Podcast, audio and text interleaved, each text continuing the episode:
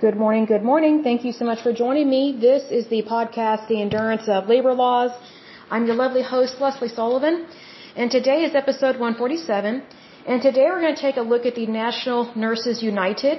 This is a labor union in the United States, and it's a very interesting one as well as kind of disturbing to me.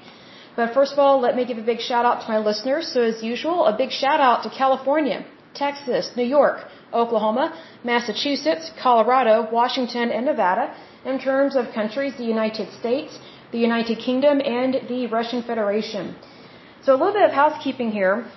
The month of September, there are a couple different things that people celebrate and there are awarenesses of. So I'm just going to read through these because these are kind of interesting. So the month of September is National Blood Cancer Awareness Month. So hence you should be getting a physical checkup every year. That means a wellness visit. That means for a woman, you will get a pap smear done, a breast exam. If you're over the age of 40, it's either over the age of 40 or 35, you get a yearly mammogram. So what I've noticed is that sometimes doctors, they claim it's a wellness visit, but yet they don't do a pelvic exam, they don't do a pap smear, they don't do a mammogram or a breast exam. If, if you're just going in to a visit and it's, quote, a wellness exam and they're not doing any kind of examination on you or any kind of blood work, then it's not an examination. It's not a wellness check. It's just them, you know, making money off of you just to talk or shoot the breeze, so to speak. And also, a wellness exam should be conducted by a registered physician, meaning an MD or a DO, not a registered nurse or a physician assistant because they're not as trained. If you need a wellness exam and you're a woman, you need to see an OBGYN, like someone that specifically studied and continues to study the female anatomy. So you need to make sure that you go to someone that specializes in that.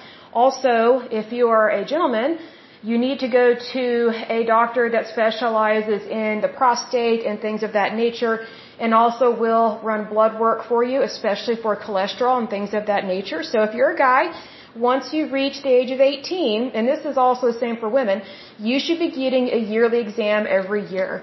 And if you're over the age, I think it's 40, you should be getting a colonoscopy every 5 to 10 years, and that's for both men and women. So FYI, be aware of that because almost all diseases can be caught early and treated early. So, you know, do be aware of that and go to a specialist. Don't just go to someone generic that's not as educated.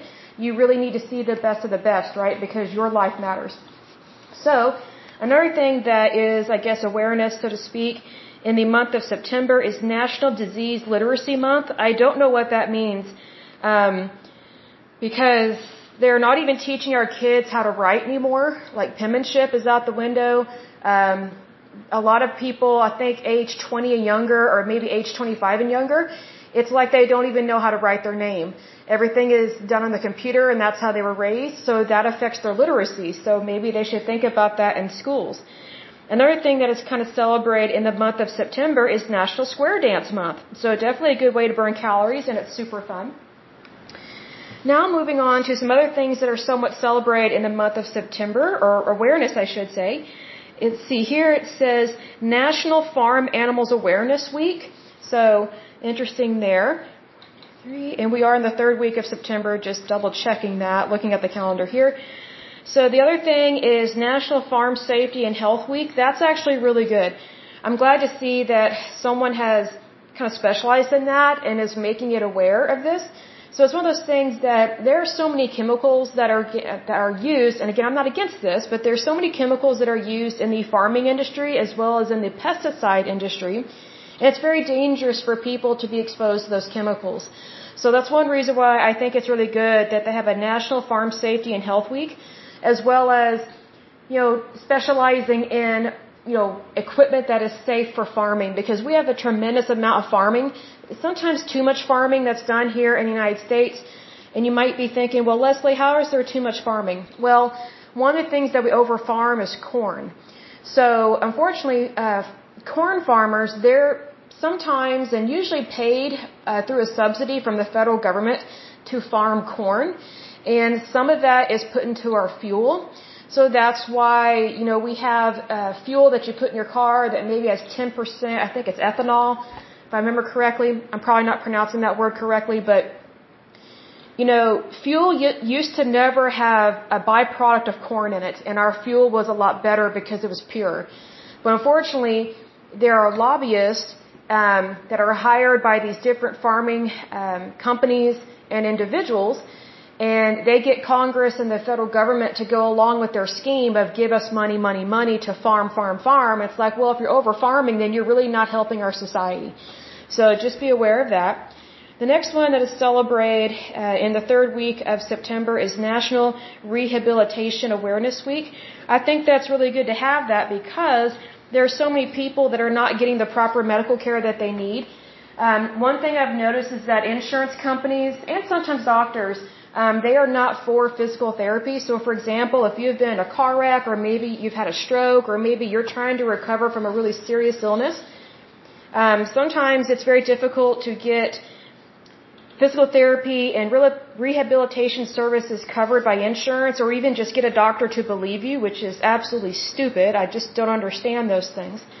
Um, but it's one of those things that's very disappointing to me because I think that if you really care about someone, you would want them to have the best possible health care. And that does not mean single payer system or universal health care because as we have discussed in times past, socialized medicine sucks. It does not help as many people as you think. The only thing that socialized medicine wants to pay for is basically birth control and antibiotics. Well, anything outside that, they really don't want to pay for. But you'd be surprised how many healthcare professionals are all for socialized medicine. And if anything, it takes the decision making out of the hands of the patient and it puts it into the hands of the elitists in this country that are medical professionals and also our government. When in fact, a patient's health care belongs to the patient. It doesn't belong to the doctor. It doesn't belong to the state. It doesn't belong to federal government. And it does not belong to nurses. It does not belong to medical assistants. It does not belong to physician assistants. It belongs to the patient.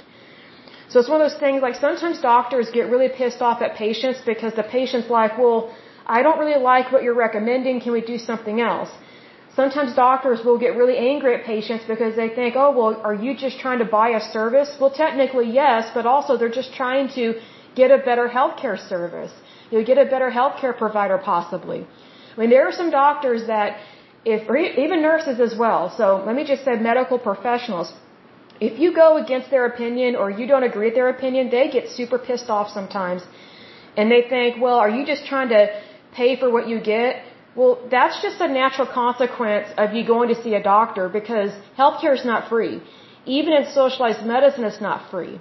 Unfortunately, in socialized medicine, it comes from your taxes, which means all of our taxes will be very high. It's not just on the rich. So, needless to say, if our taxes go really high and we have socialized medicine, the middle class will shrink, more middle class people will go into the lower income bracket, we will have more poverty, and the rich will not always get richer. If anything, a lot of rich people will then be bumped down to middle class because they were overtaxed. So that's why when you overtax people, regardless of what income bracket they are in, it's wrong to do so. So just be aware of that.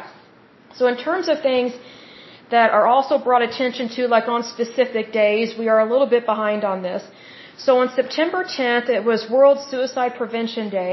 I've mentioned this in times past that I think it's very hypocritical to have assisted suicide, but then also try and have suicide awareness or suicide prevention because I've always thought, okay, well, if someone's thinking about suicide and they call in on a suicide hotline, does the person that pick up the phone say to the person, oh, you're thinking about suicide? What a great decision. Here is a assisted suicide facility located in the state of Washington or Seattle or wherever or Oregon and you know, if you want to kill yourself or have someone help you die, that's great. That's a wonderful humanistic decision. We want to help you with that decision. Let us pay for your jet to go there. See, here's the thing. If suicide is wrong, and I don't mean religiously speaking per se, I just mean like if it's wrong to kill yourself, and we have this suicide hotlines, we have suicide prevention, we have medical uh, I guess healthcare professionals that you know they're they're counselors and things like that. Whenever someone is talking about killing themselves, they are supposed to be admitted to the psychiatric ward, you know, go to the hospital. Well, if suicide is considered an option, then why is it considered something that you're not supposed to do? So if it's something that you're not supposed to do, then why do we have assisted suicide in the United States and also in Europe? It's not right. So just want to bring that to mind. Also on September 10th, it was World First Aid Day. Kind of interesting there. So just FYI, be aware that if you do have a cut or a wound, you do need to disinfect it appropriately. And if it's really bad, you do need to go to the ER. Um, I do know that back in the day when I was younger, mind you, I'm speaking from someone that, that was raised in Oklahoma. Um, there's some people that thought that, well, if you get stung by a bee or if you get stung by an insect, you should just make mud out of dirt, mix it with water, and put it on the wound. Well, thanks a lot. You just put a lot of bacteria into the wound. And that could actually kill a person. So just be aware that just because there are old wives' tales and there's, you know, the so-called old-fashioned way of doing things, it actually may kill you and it may actually cost you an arm or a leg. You might get staph infection. So just be aware of that. It doesn't pay to be ignorant. Then we have September 11. So September 11 obviously was a really tough day um, years and years ago when the United States was attacked um, by terrorists. I just want to mention this that you know that easily could have been prevented easily, but unfortunately we allowed some really bad people into the United States very foolishly, and there were a lot of safeguards that were not implemented, and people did not speak up. So it's one of those things that if you see something, you need to say something. Even if it is anonymously, you do need to speak up and say something because that totally could have been prevented. Um, it, it had been in the works for a long time actually because if you think about it, you know, to pull off something as horrific and as organized as what happened to the United States on September 11, that took a long time to plan. So, and here's another thing. I guarantee you it wasn't just the terrorists that were aware of that plan. I guarantee you there were other nations, other peoples that were involved, maybe people that we will never know about. So just be aware that there are many nations and many groups of people that hate the United States, like they want us dead. So please don't be foolish and also don't be terrified or scared, but just be aware that the United States does have enemies. And we are a world superpower. And unfortunately, we are the policemen of the world because we believe in freedom and democracy and we believe in our Heavenly Father. You know, we, we believe in, you know, Christianity. We don't believe in paganism. Um, we don't believe in the Muslim religion because even though we do honor other religions here in the United States, we know that some of these other religions are actually um, very terrifying and they're very inhumane and they have a lot of human rights violations. So even though we do have freedom of religion and freedom of speech here in the United States, that doesn't mean that we should look the other way whenever there are people that practice something that is very harmful to themselves and to other people. So just be aware of that. So then I'm going to go through some of the things that are celebrated or emphasized on September 12th. So this is, says here, United Nations Day for South or South Corporation or Cooperation, whatever word they're trying to use there. So I'm not really sure what I think about the United Nations. I think sometimes they get things right and other times they get things wrong. I also think that sometimes the um, United Nations and or NATO they use the United States for money, just like some of these international uh, labor unions, excuse me, and trade unions. And I think that's a huge mistake that we fall sucker to that. Um, just because we are not the world's personal piggy bank. People need to be responsible for themselves as much as possible. And I think there are, there are a lot of people and a lot of nations that need to grow up and suck it up. And I don't mean that harshly. I'm just saying that the United States gets used a lot for our currency, our land, and our resources, and it's high time that people paid us for that stuff. You know, because things cost money, and you know our resources. You know, the planet is not limited, but when you keep using the same source over and over again, it's it's very likely that you will deplete it. So it's one of those things that, again, we are not the world's piggy bank, and our resources belong to us first, not the rest of the planet. So just be aware of that. And for some reason, September 12th is a day of the programmer. I guess that means in regards to com uh, computer technology, but I think it's one of those things. I don't meet very many programmers that are actually very kind or polite. so, um, you know, maybe they could go to charm school and be kind to people. Um, that's just one of those things that with IT, sometimes those people are not known for their mannerisms. You know, and there's a reason why they work with uh, work with machines and not necessarily people. It's because they lack those interpersonal skills. So maybe we should lift up some prayers that they develop those interpersonal skills and get better at their job and get better at living in society, you know, wherever they live because you know, it's one of those things I always find it interesting whenever someone says, "Oh, I'm not a people person" or "I'm shy." But yet, if they were to meet Brad Pitt or Angelina Jolie, I mean, they would just drool. I mean, you know what I mean? It's just like, I think saying so, I think whenever these people claim they're shy or timid or they're not a people person, I'm like, oh really? Well, which people are you referring to? You know, I think it's very hypocritical because I've actually seen shy people. This is, this irritates me to no end.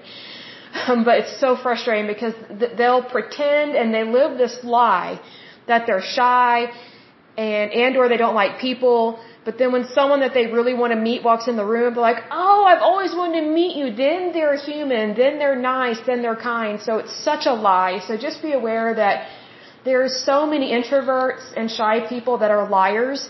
Um, they just use the situation to their advantage and they have found the excuse of like a personality disorder to try and get away with whatever they want. So feel free to call those people out on it because I've actually seen someone like just be totally two-faced they totally lied and said they're shy and they pretend to be timid, but then when some hot guy walks in, the girl's all over him like some skank or some prostitute. And then when, when it's a guy, they're claiming to be shy or whatever. Then when some hot chick walks in, you know, like with a huge rack and is a blonde or something for like California, oh, they're all over them. It's like, really? So where's your shyness now, bro? Like, it's so fake. Because typically when someone is truly introverted or they're truly shy, they don't change like that. They don't, they don't all of a sudden become extrovert. So that tells me that they're living a lie. So a lot of those people are liars, and I don't mean that harshly, but it just is what it is. I've seen it firsthand. Um, I've seen it in the office. I've seen it at church. I've seen it out and about. Um, you know, when I am involved with my friends and we go out, you know, basically to volunteer somewhere or something like that. And I'm just like, wow, you see a lot of human behavior. So FYI, just be aware that sometimes shy people are not these sweet, innocent little geeks that they claim to be. You know, just because they wear those geeky glasses that, you know, maybe they're not even real lenses. You know what I mean? Like there are some people that they wear fake glasses just to look intelligent and smart. I mean, what a lie. I mean, really, like there are so many liars that, that try and pull this stuff off and it's just a, it's just a facade. You know, there's some people that they actually have to wear glasses because they have a problem with their vision. So I think it's very disrespectful whenever someone wears glasses just to try and look a certain part in society and to make it look like they're smarter than they really are. Whereas there are people that actually have astigmatism in their eye or both eyes, or they have an issue, or maybe they, they got injured in a car wreck or something like that. Like some, you know, most people have a legitimate reason for doing what they do. These other people that are deceitful, they are just that. They are deceitful. So just be aware of that because it gets really old and I think it shows you who someone really is when they're living a lie. And you see like what is the nature of their heart. And it's probably not founded on the goodness of God for sure if they're being a liar and being deceitful. But anyway, um, let's move on to this particular podcast. So this particular episode, we are discussing the National Nurses United. This might sound familiar, but we have not done this one. We have discussed a different one in times past, but it's not the same. So this is a labor union and or trade union that was founded in 2009. Their headquarters um, are in Oakland, California. They have one location and it's just the United States. So thank goodness for that, that they are not an international labor union per se, but they are kind of funky. Uh, it kind of makes me, it, it doesn't, how I describe this? It's not that it makes me nervous, it's just that they're socialist they're borderline fascists and they think that they own our healthcare industry because some of these nurses, they don't respect doctors at all. They think that they are the doctor, but yet they've never been to medical school and then they want to take over the entire healthcare industry within the United States. And they want to take it over in the private sector and in the public sector and they want to directly impact and control the legislation at a federal and state level. So these people are very much, most of them women, they're, they're just these little dictators. I mean, they're like little Stalin worshippers. I mean, it's just, it's disturbing to me what these people do because they're not about freedom. They are about their career, getting paid, getting overpaid, and then taking over other people's health care and then limiting it. That is very cruel and inhumane, but yet they, they make it seem like everything they do is for the patient. It's not, it's for themselves. So just be aware of that. Um, so far, they have 150,000 members. The key people are Bonnie Castillo. She is the executive director, and then you have Deborah Burger, uh, Zenei, however you pronounce that name, Cortez, and then Jean Ross. I guess these are the different presidents or something. And this labor union is associated. It does have affiliations with the AFL-CIO. I'm not surprised, but at the same time I am. I'm surprised the AFL-CIO would be affiliated with such a radical labor union like this that is not for the patient. Because whenever you have an industry such as the nurses union, that they're not really for the patient's health care and well-being, that puts the patient at risk. So I'm kind of surprised the, A- the AFL-CIO would be affiliated with an organization that is not exactly and completely humane. So that concerns me with that because for the most part, the AFL-CIO, you know, most of the time they are for people and they are for the safety of the industry. But in this case, they're not. So that really disturbs me with that. Um, at the same time, the AFL-CIO, it is one that specializes in promoting and showing favoritism to labor unions, which I think is a problem because labor belongs to the entire United States, at least to the citizens of the United States. If you're here illegally, you, you don't deserve a job. You shouldn't have a job here because you're here illegally. And I don't mean that harshly. It's just that you're not an American citizen. So become an American citizen the legal way, not illegally. But then again, if you're here already illegally, more than likely you are already doing other things illegally anyway. So it's one of those things that the AFL-CIO, there are things I like about it, things I don't like about it, and there are some things that very much disappoint me in regards to this. So in regards to the National uh, Nurses United, uh, abbreviated NNU, it is the largest organization of registered nurses in the United States. So again, I'm glad it's not a conglomerate that goes like to the UK and things like that because the UK and Australia and New Zealand as well, they have a lot of issues with subpar healthcare because they put a lot of responsibility on nurses who are not, um, you know, they're not doctors, they're not educated. So the reason why socialized medicine does this is so that the people of those countries do not get the best healthcare, which would be to go see a doctor because they're trying to limit resources. So that, that's the danger of that. It says the National Nurses United, with more than 175,000 members across the country, I think this fluctuates between 150,000 and 175,000, is the most far-reaching union and professional association of registered nurses in the United States. That I can easily see as being true because they have formed a conglomerate, almost like a monopoly, which technically monopolies are supposed to be illegal. But unfortunately, within labor unions and trade unions, they get away with it because they get affiliated with the AFL-CIO, and I guess within labor unions or trade unions, they're they're given permission to form monopolies, even though in the private sector you're not allowed to do that. But yet these people work predominantly in the private sector, so that's why it should be illegal in terms of their conglomerates and their monopolies. It says founded in 2009 through the merging of the California Nurses Association and the National Nurses Organizing Committee. So here's the thing, they've got a committee, but it's organizing nurses nationally. It's not to help the to help patients nationally. It's to help themselves. So that's why there's a problem there. There's a disconnect between basically ethics and morals with this. But then again, you know, I'm not giving them an excuse, but they also don't take the Hippocratic Oath because they're not doctors. So that's why they get away with a lot of stuff. So again, founded in 2009, merging of the California Nurses Association, the National Nurses Organizing Committee, the United American Nurses and the Massachusetts Nurses Association. The NNU focuses on amplifying the voice of direct care RNs and patients in national policy. They are not for patients. They are not for patients. If they were for patients, they would help patients get uh, get in to see their doctors. That that would that would impress me if they did that, but they do not do that. Nurses typically get in the way of the patient's health care. The union's policy uh, positions include the enactment of safe nurse to patient ratios. I agree with that. It's almost like classrooms, like between teachers and students. Also, there's patient advocacy rights at the executive and state level. They don't really care about the patient. If they did, they wouldn't interfere with our health care. And legislation, here's the kicker, for single payer health care to secure, quote, yeah, this is BS, quality health care for all, that's not true, it's a lie, as a human right. Okay, here's the thing. Healthcare is not a right, it's a service that you purchase. So, healthcare is one of those things that it's, there's so many moving parts do you have the right to go to a hospital and get health care? Yes. But let me say this. If you are a combative or um, very aggressive patient, the hospital has every right to kick you out. That's the thing. See, people don't understand that healthcare is not a right.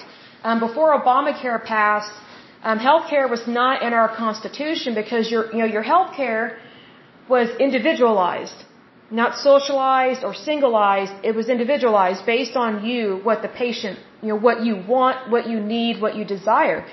So you know, it's one of those things that it was between you and your doctor. But the more the federal government and the state government and uh, different groups like this, whenever they get more and more involved in something, they ruin it and they try and centralize it on the false hopes and the lies that they're trying to make it better, but they're not making it better. Because I remember when Obamacare passed, it was absolute hell, especially here in Oklahoma. Um, it made a lot of things illegal that should not have been made illegal. It's healthcare. Like it's just something that you purchase. I mean, that's between you and the doctor. That's between you and the healthcare facility. That's between you and the hospital. Like it's, it's patient centered, not government centered or centered, not nurse centered, not doctor centered. It's patient centered, meaning you, the patient, have complete control over your healthcare. But the more people you get involved in this, in trying to manage and control your health care and your health insurance, the less rights you have, not only as a citizen of the United States of America, but also as a patient. That's the problem with this. So just be aware of that. It says the organization's goal is to, quote, organize all direct care RNs into a single organization. Oh, that's terrible. Capable of exercising influence, again, horrible, over the healthcare industry. That's their goal. They're little Nazis. Uh, Stalin worshippers, excuse me. They're little Stalin worshippers. They're little dictators. Um, exercising influence over the healthcare industry, governments, and employers. Who are they to exercise influence over anyone? They need to be put in their place. This is getting ridiculous. Like, I kid you not, there's, I can't tell you how many times I've gone, I've gone to go see my doctor like an MD or a DO. Like I have, I've established patient care with a physician. It is nothing new. I go in to see the doctor and I get shuffled around over to a nurse practitioner whom I've never met and they walk in and act like they own the appointment. I'm like thinking, okay, the appointment belongs to me, the patient. So this uh, nurse practitioner, um, they try and play doctor, but then they can't answer basic medical questions. They don't have a clue about the medicines that they are prescribing, but yet they want the high paycheck. Like these, these nurses, they want to be paid well over a $100,000 a year. So it's about money. But here's the thing. They don't have the education. They don't have the license to do this stuff. And they should not have the prescribing rights. It's really disturbing. Like they love the power and the authority. Who doesn't, right? But they, they, they they don't have the background or the education or the authority to have that authority. But yet, our healthcare system has slowly over the years been giving them more and more power. And it's like, look, I'm not against people wanting to make a lot of money. I think that's great. I wish everybody was a millionaire or a billionaire. I think that would be great. But you need to earn money that is appropriate for what you're doing and not be sabotaging other people's careers or even worse, be sabotaging the patient's health care or limiting it. See, here's the thing. The, these nurse organizations, they want to force everybody onto a single payer system. Well, who are they to decide that? I don't know them. They're not my boss. And their voting rights are not more important than anybody else's. Like we're equals in, you know, in the United States. But unfortunately, organizations like this act like their opinion and their thoughts and what they say and do are more important than what the rest of us do because they, these people act like elitists. That's why I call them little Stalin worshippers. Because Stalin, he was a very evil, wicked dictator, but he was an elitist. He was a military elitist that was quite horrible to people. And here's the thing. He made all these promises to his people. Food, water, shelter, health care, you know, abundance. All he did was take it away and put it under a, basically a single payer system. And you know what? There was massive amounts of starvation. He killed millions of his people. And sometimes brutally. but a lot of them died from starvation because they did not get access to food, water, and shelter like what he promised, even though they basically handed over all that stuff to him on, on the promise that, oh, your government is going to care about you. And I do believe there were some people in the Soviet Union that doubted him, but what could they do because he was so big and powerful? They couldn't really stand up to him. So, you know, this is one of those things that God bless the United States that every single one of us has a voice. But here's the thing. When you put organizations like this in charge, they steal your voice.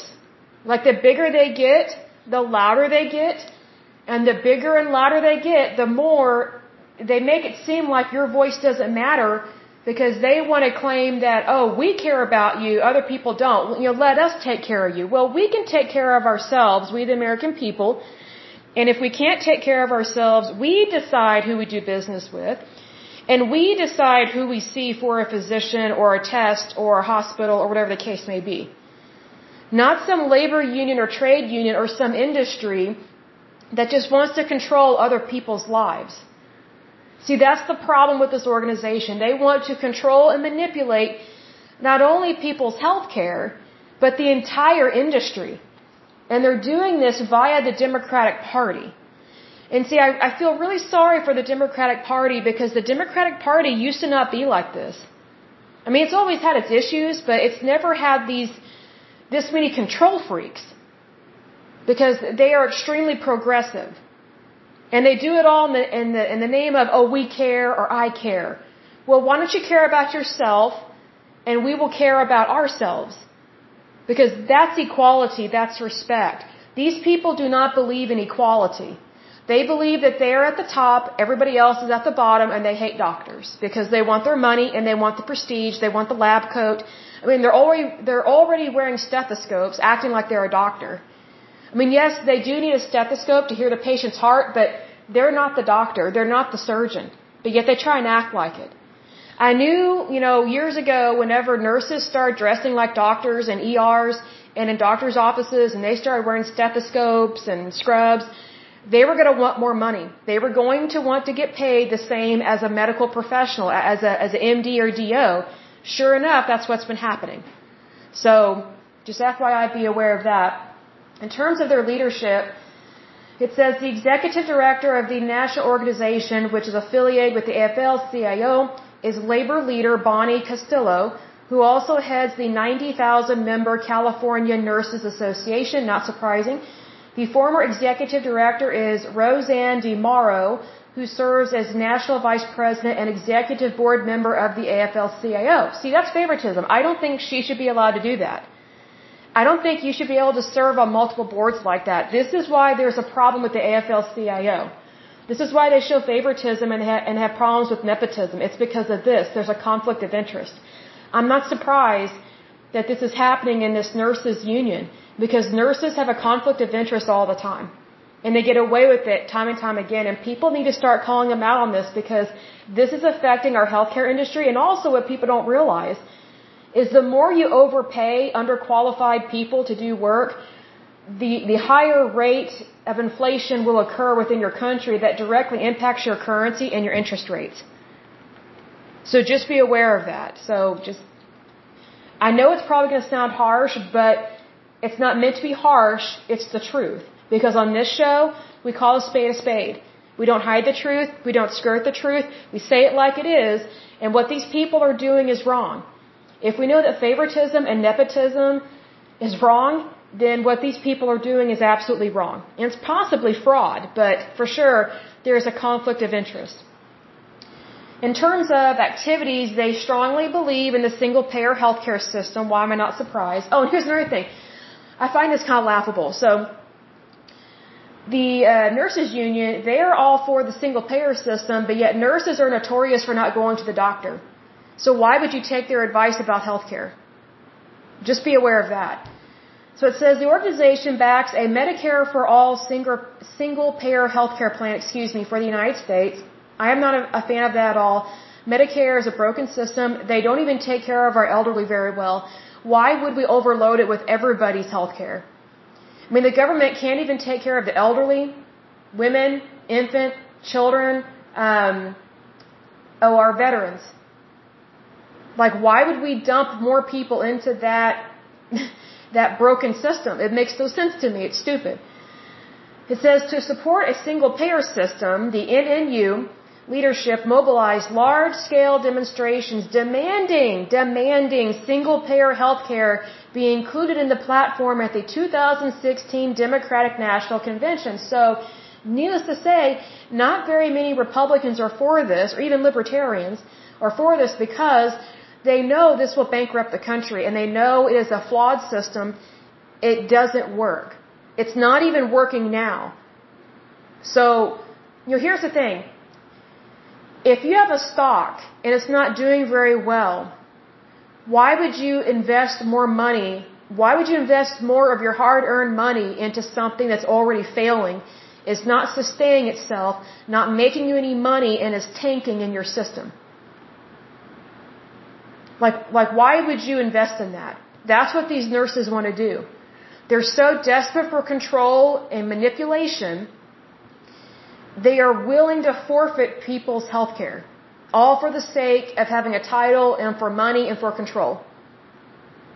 It's really disturbing because that's not the American way. Even John F. Kennedy would not be for this. Not like this. Because even John F. Kennedy knew that without capitalism, you don't have a country. You don't. You don't have an economy. You, you don't have places of business. You don't have healthy labor.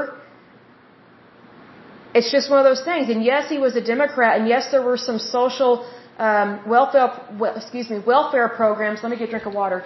Welfare programs that he wanted to do, but I think even he knew that some of this stuff, it could only go so far before you break the bank. Drink of water, love it. Okay, so moving on, talking about Occupy Wall Street. Why am I not surprised these nurses do this? So here's the thing: nurses love money. They are very greedy. So I'm not surprised that they occupied Wall Street. So here's what's interesting is they shame and blame bankers and Wall Street, but yet look at the greed that takes place within their occupation and within their labor unions and trade unions. Look at what they're trying to do. They're trying to force people onto a single payer system that doesn't work, that is broke, that doesn't pay for itself. And yet they want to make well over $100,000 a year, each of them, minimum. But yet they're shaming and blaming stockbrokers, Wall Street bankers for them wanting to make money. I'm like, wow, that's calling the kettle black. Congratulations.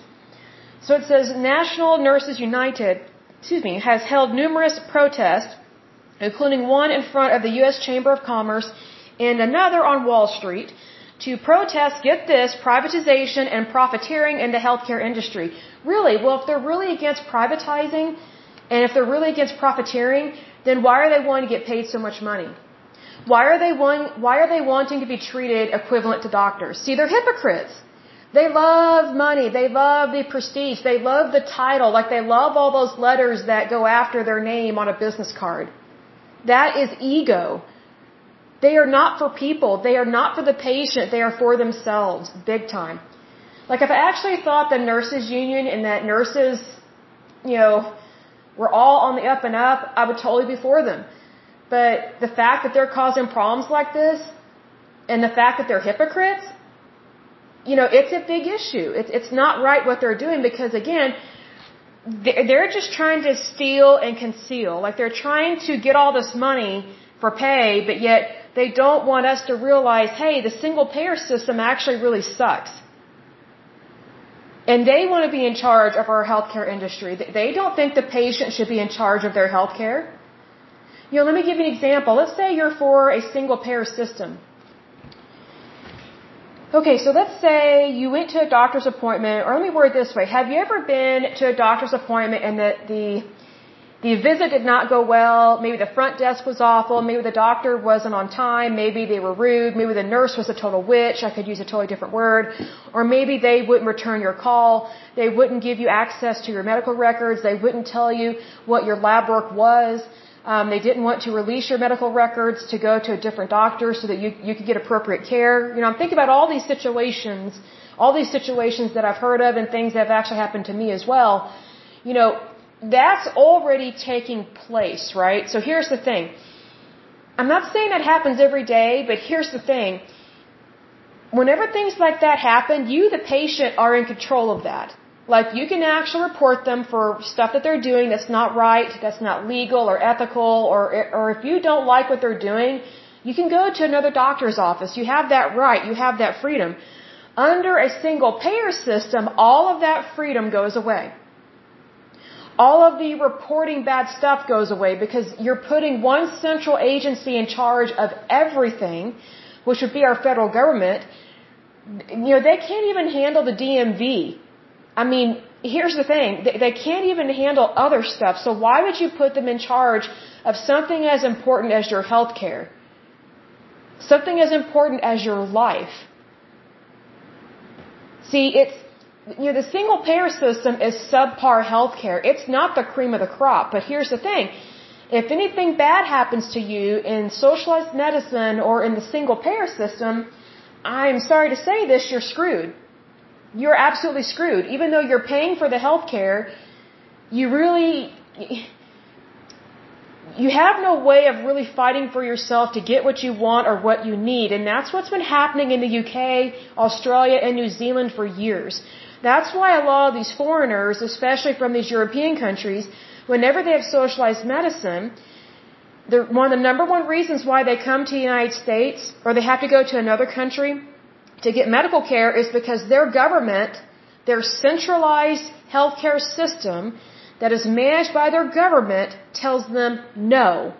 Even though they have paid for it via their tax dollars, they're being denied health care that they've already paid for.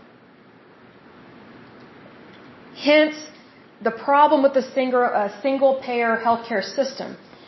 Also, unfortunately, with this uh, nurses union, it says they support a tax on financial transactions. Why am I not surprised?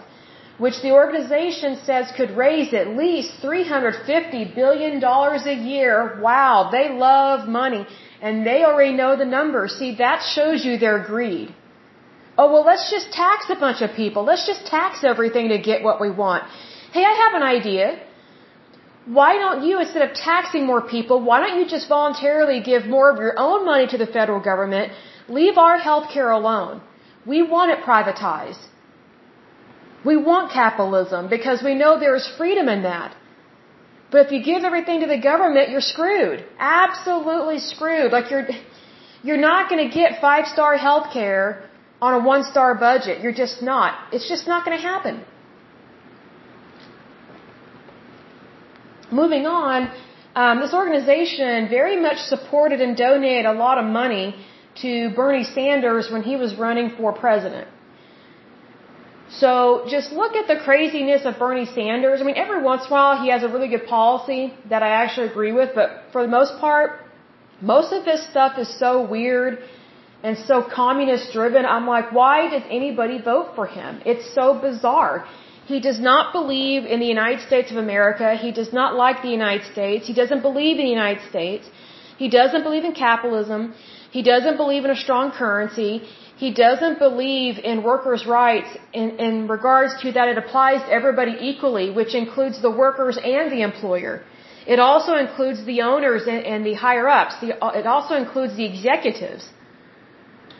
But he just shames and blames everything. He also thinks that healthcare should be free. It's not free. We, our tax dollars pay for it. We're on the hook for all that. It's not right to make someone pay for something that is not their responsibility. He also thinks that everybody should be able to go to school for free, like you know, like to university. Really? Have you seen how much universities, even public universities, charge for schooling? It's ridiculous. They overcharge students because most of our universities, unfortunately, in the United States, are being run by Democrats by socials, but you know, by socialists or liberals or whatever, by very much progressives. They love money.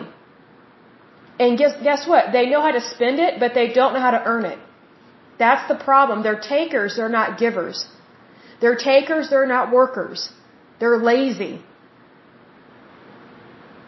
I, mean, I guess the only thing that they're really good at is complaining and spending other people's money. Because there definitely is a problem with greed. And I'll give an example. Bernie Sanders' wife, if I remember correctly, I think she was president of a university and she totally ran it into the ground financially. I mean, what does that say about what kind of head she has on her shoulders in terms of management? Well, it's the very same thing as Bernie Sanders. He does not understand, well, I was going to say diplomacy, but also he does not understand democracy. He does not understand capitalism. He does not understand supply and demand. I mean, he's just an extremist in terms of, I'd say, socialism, communism. I don't think he's a fascist. I don't think he's that.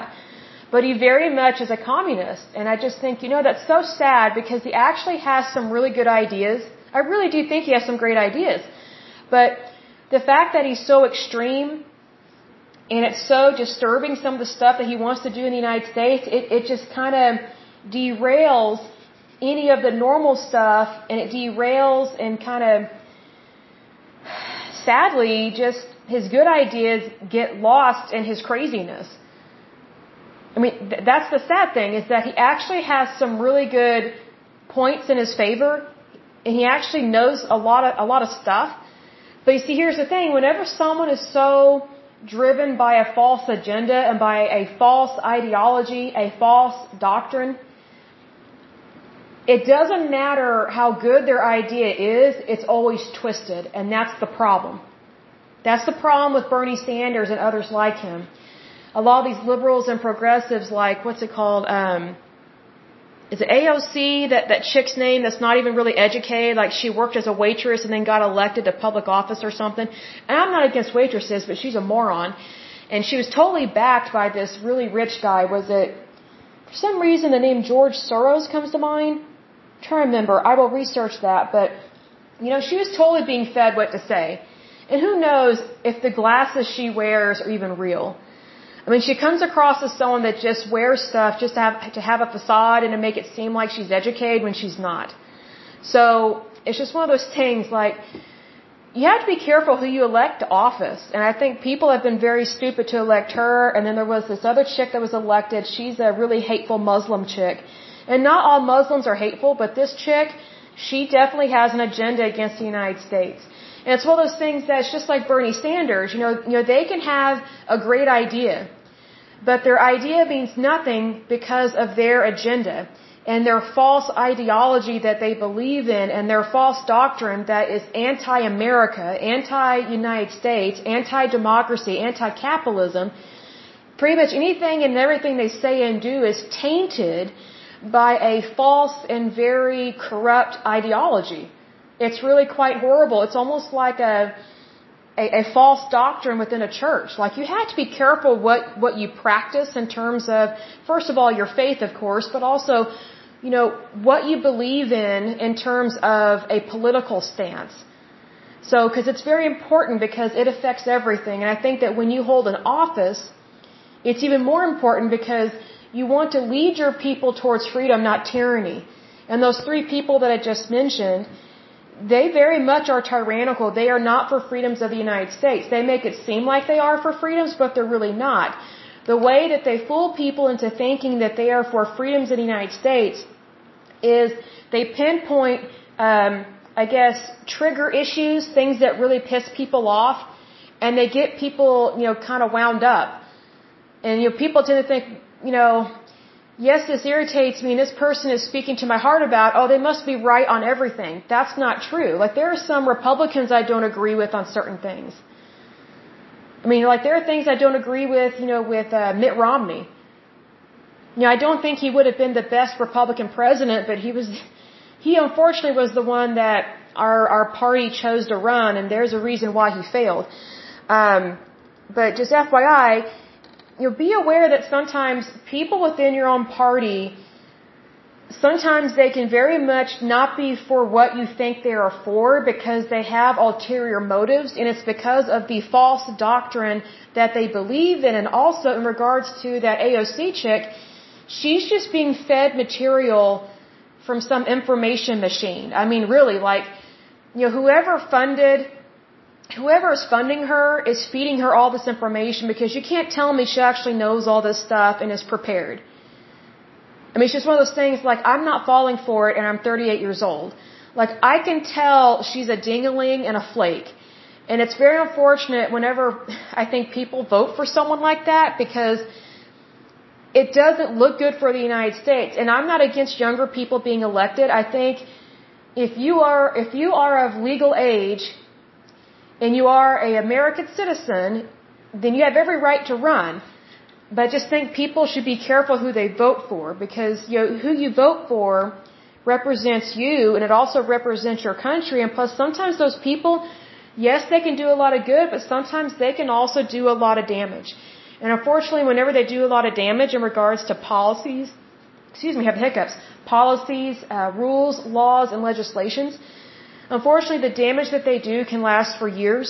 And I mean like years, like decades. So we want to make sure that we don't go backwards in our policies and that we always move forward. But being that we want to always move forward, that doesn't mean that that we go on the progressive route per se. Because one thing I've noticed with progressives is that they're not really for human rights. Um, they're not really for protecting the family. They don't believe in protecting children because they don't believe in protecting the unborn. Um, they don't care to protect uh, children and infants, obviously the unborn. Um, they think that a woman should be able to do whatever she wants to her body no matter what. And it's like, well, that's only to a certain extent. You know, when she's pregnant, she has a responsibility to protect that child because that's a human being. You know, you know what I find interesting, and I'll close with this. What I find interesting about feminists is that they claim that it's just a blob of cells. You know, when, when they're feminists, they're single and they're sleeping around, but then once they get married, oh, now it's a baby, it's a child, now we want it. It's like, really, so now it's a human. But back when you were single and sleeping around and getting pregnant, it's just a blob of cells. It doesn't feel anything. Dismember it, suck it out, send it down a drain. I don't care. It's just cells. It's no different than, than cutting off your cuticles. It is completely different than that. It is very much a human being. It has every right to be born.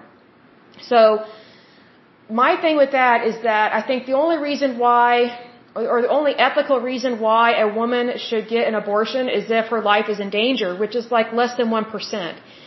Um, there are so many women that claim, oh, it endangered my life. Really, is that because it was endangering your career and you consider your career to be your life? Like, like, it's so interesting the way that sometimes these feminists, or just women in general sometimes, because sometimes there are even conservative Bible Belt women that will get abortions. I'm like, wow, you obviously are not a Christian if you're going out and getting abortions like that. Like, that's, that's inhumane. Like, God's not for killing his children, so why are you doing it, right?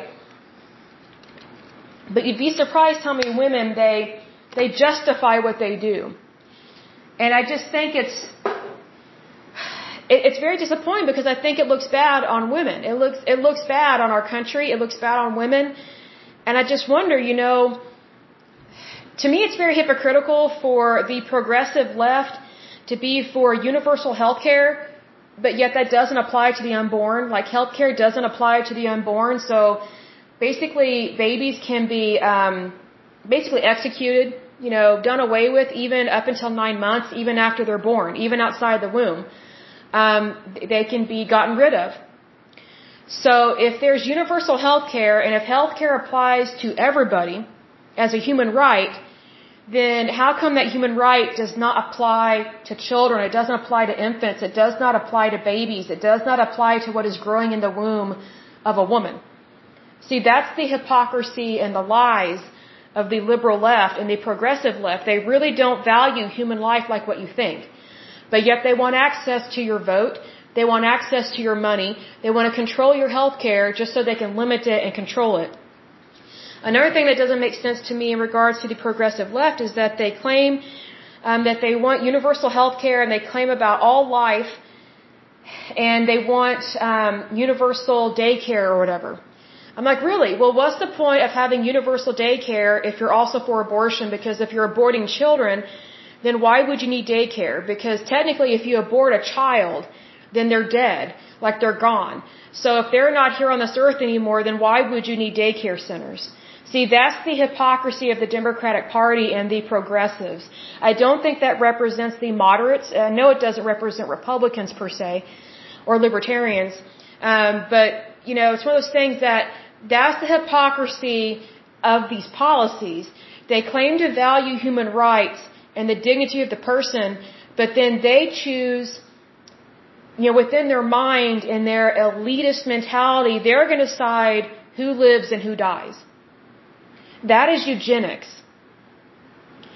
Eugenics is very evil, very horrible, very hateful. It's a very cruel way to treat someone. And if you need an example of eugenics, look up the Holocaust. Look up what happened to Jews, gypsies, homosexuals, um, the mentally retarded, um, the mentally disabled, uh, the mentally insane, and things of that nature. Those people were, um, some of them were sterilized and then released out into society, and then others, they were and or sterilized and sent to concentration camps.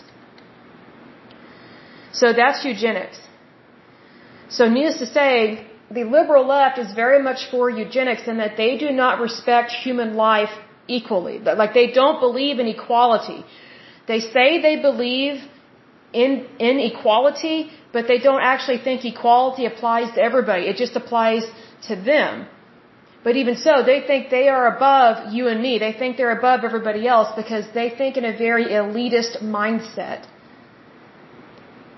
But here's the thing, a lot of these elitists, a lot of them are not educated. I mean, just look at Hollywood. I mean, how, how many of those people are in Hollywood are actual scientists, doctors, lawyers, engineers, architects? Like, how many of them are actually educated? I mean, anybody can have a four year degree, and I'm not dissing that. I have a four year degree, but I know that I don't have my master's. I don't have a PhD.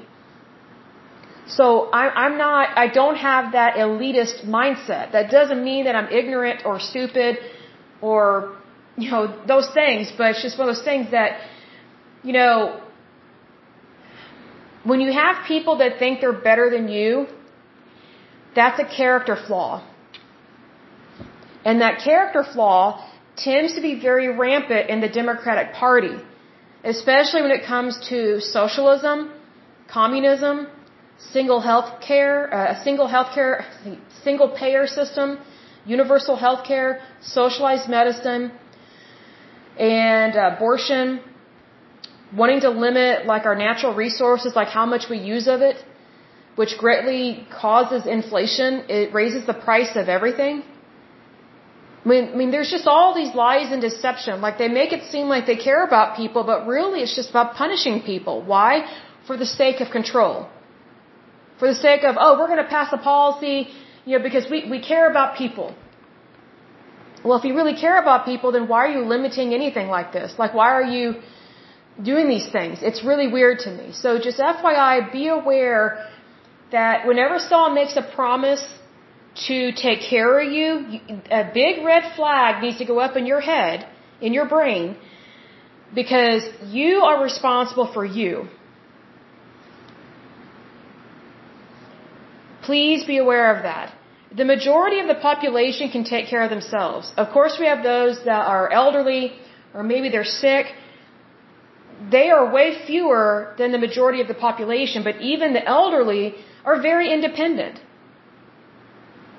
I mean, there's just this mindset, oh, if you've reached a certain age, you're an old hag or you're an old man, you're incompetent, we should just lock you away in nursing homes or healthcare facilities. And it's just like, no, like that's not right. And we actually saw that happen during COVID-19. FYI, we had that happen here in Oklahoma, and it really pissed off a lot of people. Excuse my language. Um, there were so many nursing homes, uh, assisted living uh, facilities that they were on lockdown. Those people were not allowed to leave the facility, even though they had every right to leave. Well, the facility acted like a little little military. The people that worked there, which were nurses and medical aides, they locked those people in during COVID-19 like they couldn't even go outside or anything. And guess what? A lot of elderly people died in these nursing homes and assisted living facilities because of this. And here's the thing. It was predominantly the, the nurses and the medical aides that were getting those people sick with COVID-19 because they were going from room to room not knowing they were infecting these people because the, the, the nurses and the medical aides, they could leave the building and go home to their families. But yet they were bringing that disease in to the very facility that these people were being locked down into. That is what single payer healthcare looks like. That is what universal healthcare looks like because that is what happened. The government or somebody else taking control over your healthcare so then they give themselves permission to take complete control over you. That's against the law. It's against the law at a state and federal level. And they do it in the name of we care. Oh, we're just trying to protect you. Really? Then how come you're the one that basically uh, brought in, you know, the the disease itself? I mean, oh, it almost reminds me of whenever, um, whenever an army would be attacking another army, like back in uh, European days, like like back in the 1300s and 1400s, and if ever they really wanted to wipe out um, the the enemy really quick, they would just get blankets or dead corpses of smallpox or whatever, of people that died from smallpox, and they would catapult it over into the enemy's camp and just wait till smallpox ran its course and just annihilated it, annihilated the, the enemy army. That's basically what happened in our nursing homes and our assisted living facilities. And all in the name of, we care about your rights. They do not and did not care. So don't fall for it.